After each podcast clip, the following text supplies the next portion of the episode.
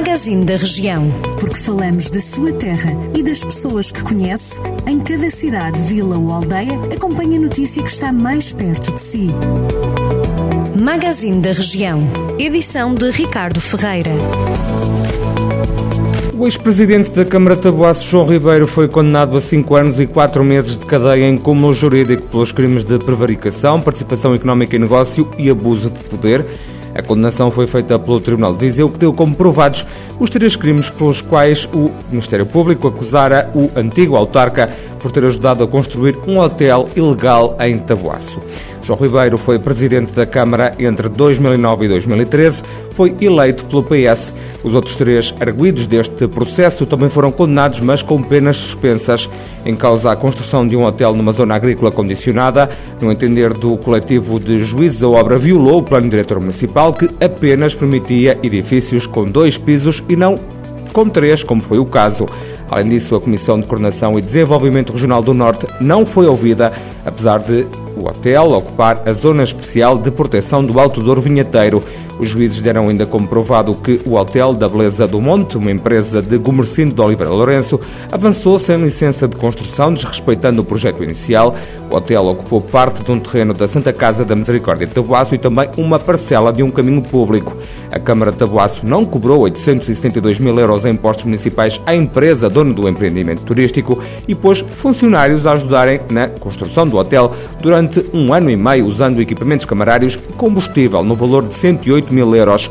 O coletivo de juízes deu ainda comprovado que o terreno onde o hotel foi construído custou 224 mil euros à autarquia de Tabuaço, que depois o vendeu à Beleza do Monte por 14 mil euros, abaixo do preço patrimonial. O Observatório Nacional da Qualidade de Vida vai ficar sediado em Viseu, vai ficar no Instituto Politécnico. O acordo foi assinado no início da semana entre cinco entidades que vão promover o projeto.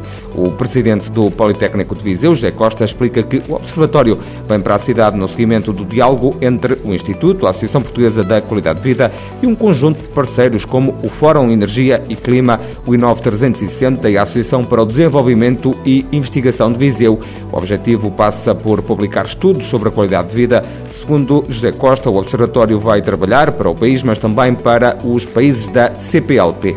O Parque Biológico da Serra das Meadas, em Lamego, recebeu uma estação tubular de abastecimento de água que, segundo a Câmara, diminui o desperdício e pode ser utilizada livremente pelos visitantes. Este novo equipamento foi instalado no âmbito do Dia Mundial da Água, que se comemorou na terça-feira e foi oferecido ao município por um hotel.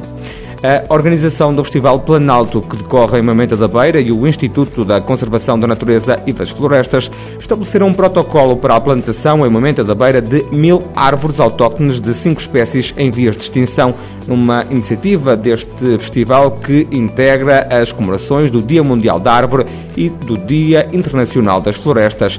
Este sábado, ou seja, amanhã, o Planalto vai juntar-se às celebrações, reflorestando mais de um hectare e meio de baldios na zona de Pera Velha, em pleno Planalto da Nave.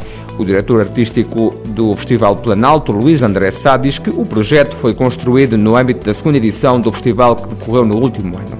E a Câmara de Sinfãs vai transferir 90 mil euros para os bombeiros do Conselho. As corporações de Sinfãs e Nespreira vão receber 45 mil euros cada uma, numa única tranche.